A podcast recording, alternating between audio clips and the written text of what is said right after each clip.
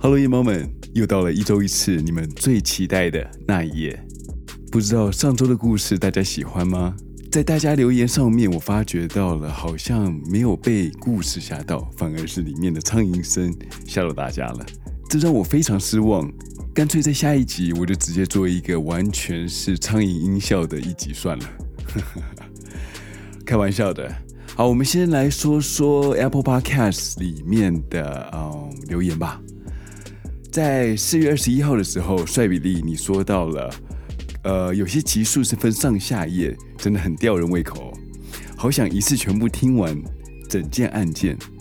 敲碗，但是即使是这样，我还是会继续支持强叔的那一页赞，没有错，那一页真的很赞，谢谢你哦，帅比利。呃，上下集我也是没有办法，其实强叔也想一次讲完，但是有时候。呃，在时间上面，如果过长的话，就只能拉成两边喽。不然的话，强叔一个礼拜也没有办法一次做完两集给你们听。虽然我是很想每周一集啦，但是有时候真的是这样子，天不从人愿，所以请你们将就一下喽。但是强叔还是会尽量在一周之内把一集给结束掉。最近听说台湾的疫情好像变严重了。所以在这里，希望大家有机会能多保护自己，尽量少出去到人多的地方，在家里多听听那一页系列喽。如果你是第一次收听这个节目的话，听完以后也不太讨厌这个节目，欢迎你听完之后在 Apple Podcast 上面留个五颗星的好评，顺便也订阅分享给你朋友听这个节目。还有我们 Instagram 跟 Facebook 的粉丝页已经开始运作了哦。如果你们对这个案情有任何呃想要了解更多的照片或者一些资料的话，欢迎你们到 Facebook 或者 Instagram 上面去搜寻那一页，这个粉丝页都有当集的资料与照片，也欢迎你们在粉丝页里面与强叔一起讨论这个案情。好，那我们废话就不要太多了，那就开始我们今夜的那一页这个故事吧。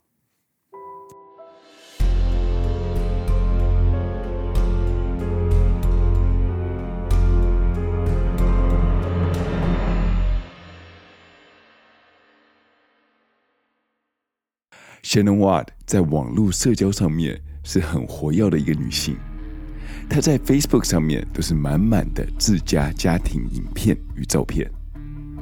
她与 Chris 在二零一零年结识，很快的在二零一二年十一月三号的时候，在北卡罗来纳州 Mecklenburg County 步入了婚礼。在二零一三年十二月的时候。他们第一个爱的结晶出生在这个世上，Shannon 把它取名为 Bella。在一年半后，二零一五年七月十七号的时候，他们二女儿 Cici 也出生了。但是，唯一 Chris 的小小的遗憾就是希望有一个儿子。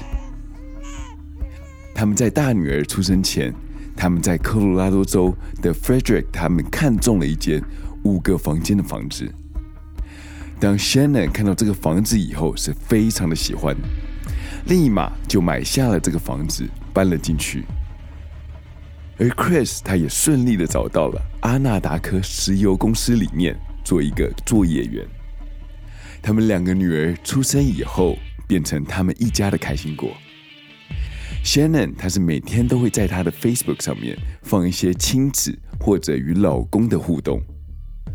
常常就是 Shannon 他做饭，而 Chris 就在洗碗，是一个人人称羡的模范家庭。在二零一二年八月十三号早上八点五十分的时候，Shannon 的好闺蜜 Nicole Atkinson，她打了一通电话给她，但是久久没有回应，是直接跳到了语音信箱，这让 Nicole 她是非常的担心。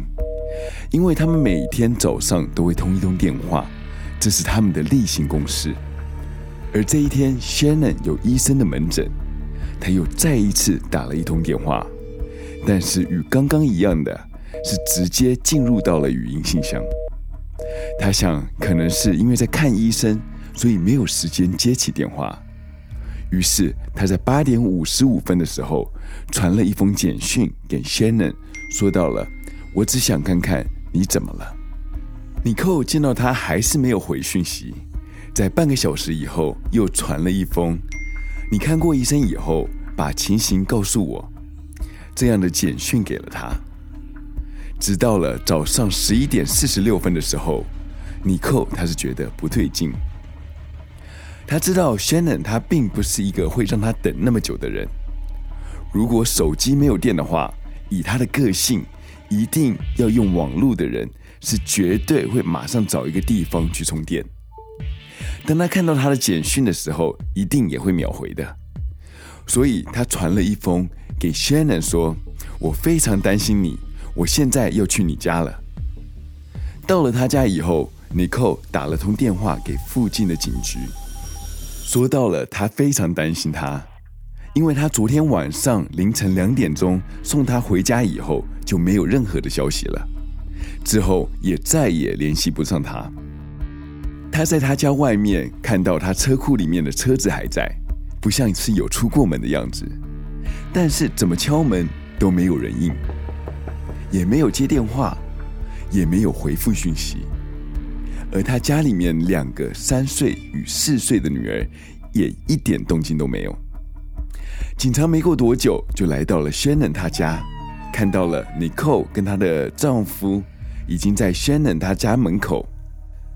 Nicole 她是简短的和警察说了，他们这个周末是因为公事出了城。他看到了 Shannon 这个周末的心情是非常的糟啊，几乎是不吃不喝，到最后还是 Nicole 他是强迫他吃了，才勉强吃了几口饭。今天早上九点，他预约去看病，结果他打给医生的时候，发现他并没有出现。当警察知道了情况以后，从外面的窗户看看屋子里面的状况。从外面看起来，屋子里面是非常干净的，并且没有任何打斗的痕迹，所以这只能让警察待在屋子外面，等着屋主回来开门让他们进去。在美国，房子是人民最后的碉堡，当你违法进入的时候，屋主他是有权可以合法射杀你的，而警察也是不例外。警察不能随时随地就进入别人家里面，除非得到屋主的同意，或者他是有搜查令在手，不然只能待在屋外看着里面。除了一个状况以外，如果看到有现行犯冲进了屋内，或者里面有打斗的痕迹，有人躺在地上，或者是有人在屋内做着犯法的事情。这个时候，他们才能强制进入屋内，这也是警察的 probable cause，相当理由。当他们有了足够的证据，相信这个犯人可能会危及到他人，或者是有逃跑的可能性的时候，这时候才能无视主人的意愿。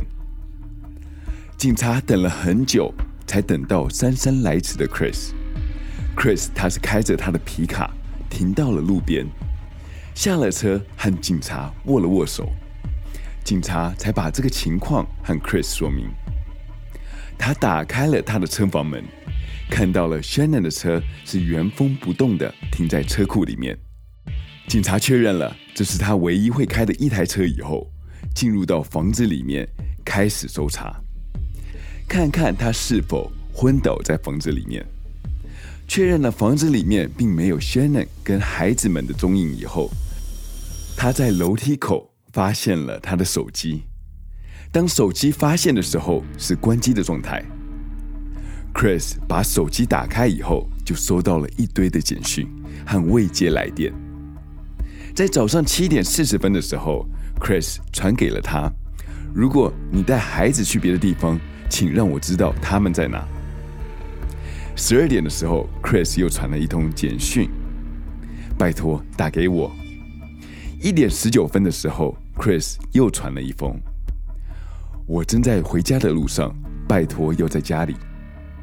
尼克在楼下的琉璃台上面找到了 Shannon 的药包，发现了他并没有携带他的药包出门。原来 Shannon 他曾经有一段很长的时期没有安全感。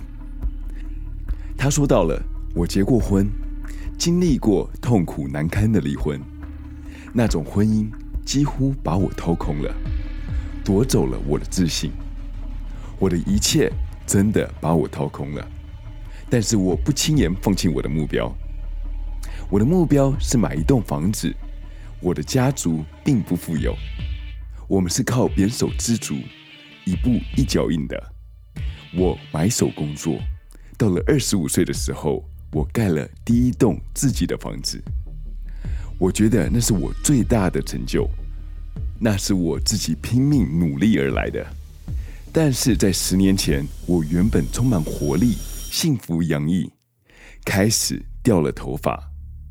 我觉得一天到晚感冒很不舒服，结果被诊断出来是一种狼疮，一种自体免疫系统失调。我经历了人生最低潮，然后认识了 Chris。上天把最好的男人赐给了我，所以那包药在他生命当中是不曾离开过他的。警察问了 Chris 他这两天的行程。Chris 他解释道：“因为这几天 Shannon 他要外出工作，所以他在昨天凌晨两点半的时候才回到家里。而 Chris 今天早上五点半就要去工作，他在出门以后就没有和 Shannon 联络上了。他在他们的床头发现了 Shannon 的结婚戒指，Shannon 并没有把结婚戒指给带走。当看到这个结婚戒指的 Chris。”他知道这结婚戒指对他来说是非常重要的。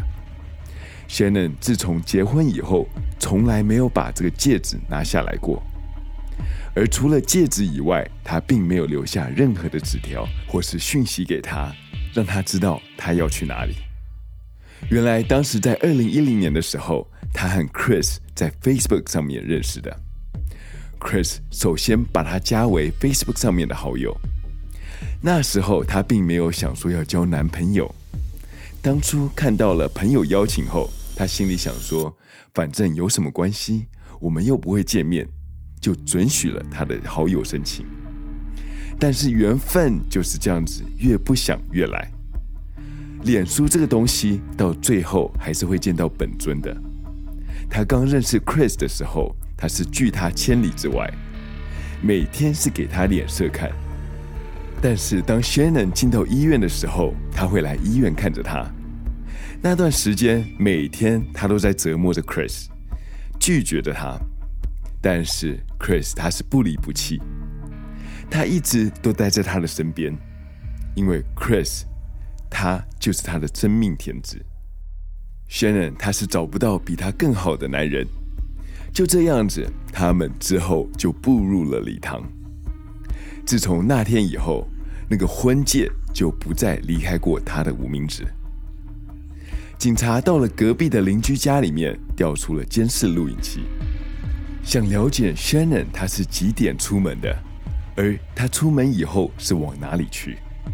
在查看的期间，Chris 提到了 Shannon，他这时候已经有了十五周的身孕，很担心他去了哪里。其实，在 Facebook 上面。也记录着她再次怀孕的喜悦，也很希望这一胎能够是 Chris 一直所想要的男孩。警察看到了他五点多的时候，有照到 Chris 他是开着车出了门，却在之后见不到他家里有任何的动静。隔天八月十四号的时候，这也是 Shannon 失踪的第二天。警察他们是紧锣密鼓的开始调查此案，最先打电话给 Chris，查询了更多有关他太太以及两个女儿的资讯。他们要把这些资讯放在警察的寻人网页上面，得到了他太太与两个女儿的身高、体重以及身体的特征以后，他们在附近发了寻人传单。挨家挨户的问有没有人在他们消失之前看过他们。问了半天，唯一得到一个比较有用的消息，有一个老太太在家门口前面看到了一台没有见过的铁灰色皮卡车。在另外一方面，一群警察带着警犬到了 Chris 他家，希望能够搜寻到他们一些身上的味道，靠这些味道去找到 Shannon 的行踪。当一个年长的监视人员到了楼上去搜查的时候，看到了整齐的房间，感觉有一些不安。直觉告诉他，这个地方是完美的，不太正常。警察他也是例行性的把 Chris 带回了警局去问话。在影片里面可以看到，探员把 Chris 带进到侦讯房，问了他这几天是否有和 Shannon 发生过口角。Chris 他也是直言不讳的说道：“的确，这几天他们吵过架。其实是因为 Shannon 在出差前去过北卡，在去北卡州的时候，有和他提到，感觉上他们现在的婚姻里面少了一些火花。”想要分开一阵子，让两个人能够多一点时间，再多想一想。Chris 就是因为听到这样子的话题，所以开始觉得有点不太耐烦，开始与 Shannon 有了争吵。原来在七个礼拜前，Shannon 他是独自带着 Bella 跟 Cici 回到了北卡州，准备和 Shannon 的爸爸妈妈来一个为期六周的家族旅行。而 Chris 将会在七月底的时候，也会来到北卡州和他们会合。在飞机上，看着两个天真无邪的 Bella 跟 Cici，看着窗外的天气，而 Shannon 则是心里想着，如果 Chris 能跟着他们一起过来的话，一家一起出游，那有多好。在期间，Shannon 他是回到他爸妈的家里面去住，顺便帮他妈妈过生日。但是到了第二个礼拜和第三个礼拜的时候，他去到了 Chris 他家，带着小孩去见 Chris 的父母。而 Chris 的妈妈 Cindy 是非常喜欢这两个小孙女的，所以她买了冰淇淋。但是所有口味都是 Cici 会过敏的。Shannon 她是千拜托万拜托不要给 Cici 吃，不然会很麻烦的。但是没有多久。Shannon 传了一个简讯给 Chris，说到了你该打个电话跟你爸爸说，你很不高兴，因为你妈今天差点害你女儿有危险。Chris 他回答道：“我会打电话给他的，会把这个事情和他说的。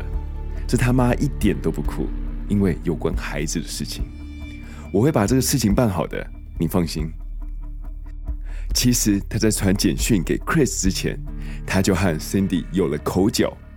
他看到了 Cindy 给他吃了冰淇淋，就冲进来和他大声的说道：“你是想要害死我的宝贝吗？为什么你要给他吃这个呢？”但 Cindy 他也是声称他一点都不知情，不知道他不能吃这些。然后他们就大吵了一架。之后 Cindy 就把 Shannon 赶出了他家。之后，Cici 的生日派对里面，Chris 他爸妈也就没有出现了。当她的闺蜜 Nicole 传了简讯问到了 Cici 小姐的生日派对是如何，Shannon 他是回答道：“很好，她的爷爷奶奶都没有来。我希望永远都不要再见到他们。但是 Chris 还是希望他爸妈可以见到他两可爱的小孙女，所以 Chris 开始和 Shannon。有了争执，直到了五周前，Shannon FaceTime 给 Chris，但是 Chris 并没有接。随后他传了一个简讯回去，说到了：“我没有看到手机的视讯，对不起，你打来的时候我都没有接到，我真的很对不起。手机的视讯都跑到我工作的手机里面。”Shannon 他是回到了：“别说我没有接到你手机。”你起床后自己打电话给你女儿们。我们到了这里以后，你一次都没有打。Chris 他是回到了。我知道，从现在开始，我一醒来就会和他们视讯。我真的很抱歉，我是个混蛋，拜托不要生气。Shannon 他是觉得他们之间的一些不高兴是 Chris 他爸妈开始引起的，但是相同的争吵已经不是第一次了。其实他们在婚后的时候也发生同样的争吵。原来是在他们婚礼的时候，Chris 他爸妈并没有出席他宝贝儿子的婚礼，所以 Shannon 觉得 Chris 他爸妈并不是很喜欢他。这也不能完全怪 Chris 的爸妈。其实看到之前他因为食物的关系和 Cindy 大吵了一架，以及与 Chris 之间的对话，就可以了解到 Shannon 的个性虽然说不到是霸道，但是是非常强势的。有谁会希望自己的儿子娶了一个皇太后回家？而且他们还没有结婚，就准备要搬去科罗拉多州。这让他们觉得好像是从他们身边把他抢走了。就连 Shannon 他自己都说了，Chris 是一个个性比较温柔的人，而他在家里是比较容易让人紧绷的人。回到了侦讯室，探员问到了：“你知不知道你老婆最近有没有认识，或是和其他男人走得比较近？”Chris 说到了：“应该没有。”他不觉得他老婆会这样做，也没有任何的迹象显示他老婆有外遇。探员他又问到了：“我注意到你几年前的照片与现在的状况有点不太一样。原来 Chris 之前是有点微胖，大概是一百一十一公斤，而现在的身材体型是非常的结实，只有八十公斤。”这让这探员说，他有可能是有女孩子让他变成这样子的。当然，Chris 他是矢口否认。接着，探员又问到了：“你要不要来接受个测谎？”Chris 他是希望能够证明他的清白，所以就欣然的接受了。强叔要在这里再一次声明：不管你有没有犯罪，不要去接受警察的测谎。即使所有的警察去接受测谎，他们也都是不会过的。你干嘛要去测？即使过了，也不能证明你的清白。如果因为过度紧张而没有过的话，反而让警察更有怀疑你的理由，或者让你自身陷入了风险。在准备要测谎的期间，警察局打了一通电话给 Chris 的上司 Luke。想要确认 Chris 和他的老婆都没有外遇的情况，以及 Chris 当时的不在场证据。Luke 他是证明了他们两个都没有外遇的问题，也证明了当天星期一的早上，他被派去了一个叫做赛维农场的地方。那个地方是他的公司旗下的一个油井。他和 Luke 和其他的员工几乎在那里待了一整天。在八月十五号的时候，这也是 Shannon 失踪的第三天。Chris 来到了原本的侦讯室，看到了里面有一个女警在桌面上架起了电脑、血压计以及心跳仪。看到 Chris 很紧张，就安慰道：“不用担心，这很快就结束了。我知道很多人都没有做过测谎，只要深呼吸，回答问题就好。”女警开始问了一些问题。像是你是否叫 Chris？Shannon 的失踪是否和你有关？你是否知道你女儿在哪？你在二零一八年的时候是否和家人有说过重话？很快的测试就结束了。警察这时候把 Shannon 的手机里面所有资讯都给调了出来，与 Chris 对话之中发现了，在这一次旅行中几乎只有 Shannon 在联络 Chris。而 Chris 几乎都是在敷衍的回话，直到了七月三十一号，Chris 他是搭上了前往北卡的班机，在上飞机前，他传了一个简讯给 Shannon，告知他已经上了飞机，很快就可以见到他们。Shannon 他是回答道：“你们搭手扶梯的时候通知我，我要帮女儿拍影片。”下机后，Chris 很高兴地抱起了久未见面的两个女儿。他们来到了位于北卡州的一个海边。这是这两个小孩子来到这世界上第一次来到海滩。他们很兴奋，牵着他爸爸的手，一边踩在沙滩上面玩。而 Shannon 则是坐在沙滩上面，痴痴地看着大海。他拿起了手机。传了通简讯给她的闺蜜 Nicole，说到了，自从她来到北卡，她只亲了我一次，我也亲了她，但是没有搂腰或者拥抱，我是很想哭，原来来到北卡后的 Chris 几乎都把时间花在陪在女儿身上。虽然有着他们的合照，但是当孩子们睡着以后，Shannon 与 Chris 示爱，却只看到 Chris 在旁边做着伏地挺身，而并非和 Shannon 聊天或者是和他亲热。这时候，Shannon 感觉到非常痛苦，只能暗自掉泪。她和她的闺蜜也提到了，她从来不会这样五个星期没有做过爱，除非她在某些地方得到了满足。当然，她的闺蜜也只能安慰着她，他看起来不像是那样的人，或是也不要多想这种陈腔滥调。虽然 Chris 说是因为父母的关系。所以让他最近比较冷感，但是 Shannon 知道这并不是主要的问题，因为他从来没有这样拒他于千里之外。当测谎报告出来以后，两个探员进入到侦讯室，女警和 Chris 说到了：“我想你应该已经知道了，这个结果出来并不如你意，因为你没有通过测谎。”警察希望 Chris 能够和他们合作，把知道的事情一五一十的透露给他们知道。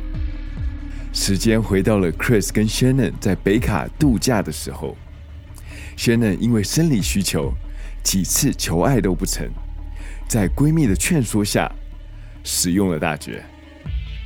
在 Chris 冲完澡以后，全身赤裸的站在他前面，来引诱他。但是没有想到，Chris 能够像柳下惠一样坐怀不乱，很君子的拒绝了 Shannon，这让 Shannon 不禁怀疑他是否在外面有女人。在多番的追问下，Chris 只能淡淡的回道：“没有其他人，而且要 Shannon 不要吵。他们会这样，只是缺乏了沟通。” Shannon，他是当下觉得可能是因为他与他父母吵架的原因，导致了 Chris 与他的疏远。回到二零一八年五月十五号，警察征询了一个叫做 Nicole Kissinger，他大概是在六月初的时候，因为公事的关系认识到 Chris。当时 Chris 坦诚了，他是一个有家室的人，有着两个可爱的女儿。在同个时间，也说到了他正在和老婆办分居。就这样子，他们就开始了他们的新的恋情。要注意，不是所有的闺蜜都会抢老公的。这个 Nicole 跟 Shannon 的闺蜜是完全不同人。警察知道了 Chris 已经有了婚外情，于是他们一个人扮黑脸，另外一个扮白脸。很快的，Chris 顶不住警察给他的压力。以及内心的愧疚，他终于承认了他偷吃。在 Shannon 外出的那个五个礼拜，他每天都和 Nicole 在一起。他已经深爱着 Nicole 到无法自拔了。他一边敷衍着他的原配，一边和 Nicole 许下了诺言：等他把事情都处理好以后，他们就会分居。警察这个时候使用了温情攻势，和 Chris 说到了。走在测谎之前，他们就知道 Nicole 的身份。他认为她是个好女孩，也与这件案情并没有直接的关系，所以不希望 Chris 的关系把她拉了进来，让她身陷官司。只要 Chris 他能一五一十的和他们讲清楚整件事的来龙去脉，Nicole 就不会需要到警局来作证。接着话锋一转。他们把两个女儿的照片放在 Chris 的前面，质问道：“你看着这两个女儿，但是失踪了那么久，你从来没有为他们流下一滴眼泪。”Chris 他是被问得哑口无言，只和警察说道：“我想见见我爸爸。”于是他们请了 Chris 的爸爸从北卡到了科罗拉多，警察让这个父子俩单独相处。但是监视器却是不停机的拍着他们。Chris 看到了年迈的父亲大老远的从北卡飞到了科罗拉多州以后，泪水就如同泄洪般的喷了出来。Chris 的爸爸问到了：到底发生了什么事情 Chris 他是坦诚了他的外遇，也说到了当天早上他和 Shannon 的对话，说到了他不想要再保护 Shannon。Chris 和他爸爸说，Shannon 杀了两个小孩后，当他看到这情况，他怒火中烧的把 Shannon 给勒毙了。他解释道，Shannon 他是用毛巾压在两个小孩的脸上，逐渐的看着他小孩的脸色。渐渐的发青，直到一动也不动，躺在那里。惊吓过后的他决定要以牙还牙的方式，同样的把 Shannon 给杀了。警察在荧幕后面看到了这一幕，立刻与法院申请了搜查令，连夜派人去搜查 Chris 的住所。他们也把停在车上的一台铁灰色的皮卡给拖回了警局。两个探员走进了侦讯室。Chris 的心房终于溃体了，把 Shannon 与小孩被藏尸的地点说了出来。原来他把 Shannon 跟小孩子都带到了他工作地点，也就是赛维农场的油井那里。警察离油井两英里处找到了 Shannon 尸体，在尸体附近发现了一个沾有血迹的一条小棉被。两个小孩的尸体则是在油井的盖子上面找到。虽然 Chris 是矢口否认他杀了小孩子，但是探员却推测他应该是想要一个新的生活，想要摆脱过去，所以杀了 Shannon 跟他两个女儿，这样子他才能和他年轻貌美的女友开始新生活。而他把所有杀人罪都推在 Shannon 的身上。在法庭外，大家都议论纷纷这件残忍的杀亲案，讨论着 Chris 是否会被判无期徒刑还是死刑。在法庭上，Chris 对九项的指控均为认罪，这包括了蓄意谋杀 Shannon 的一级谋杀，对 Bella 的一级谋杀，对 Sissy 的一级谋杀，非法中断与 Nick Watts 有关的怀孕。是的，你没有听错，Shannon 最终帮他怀了一个他最想要的男孩。在美国，如果你谋杀了一个孕妇，不只会被控谋杀罪以外，对于他腹中的胎儿，你也会被控非法终止妊娠的指控，这相当于杀人罪。还有三项损毁尸体罪，但是由于他的认罪与台湾一样，这个犯人有教化的可能。所以不需要面对死刑，但是不一样的地方却是他被判了五个终身监禁，不得假释。其中三项的刑期是要连续的服刑，两项的刑期可以同时服刑。也就是说，如果做了多少年以后，可以扣掉这两项的刑期，而第三项的刑期将会在这个刑期结束以后开始计算。这三个刑期将不会有任何的重叠。在法庭上，Shannon 的母亲在庭上说了一段很感人的话。她说到了：“即使知道你选择夺走我女儿以及我两个外孙的生命，但是我不想要处于在选择是否夺走他人生命的境地。也是因为如此，地方检察官并没有提出死刑。” Shannon 的母亲是很伟大的。要是我知道有人杀了我的女儿，我绝对会希望她能得到最重的刑期。更何况还杀了两个最相信你，而且还没有任何抵抗力的小孩。这我一定会让他下去和他们赔罪的。通常这一种杀亲案，在杀完所有家人以后，接着会做的事情就是自杀。但是 Chris 因为自己的私欲。想要开始一个新的生活，而杀了自己的小孩以及另一半，而没有自杀的人是少之又少，因为其他人都有罪恶感，而 Chris 并没有。这也是我们常说到的反社会人格的个性。在一年后，Chris 他有提到说，当天晚上 Shannon 回到家以后，他们做了爱，在隔天早上的时候。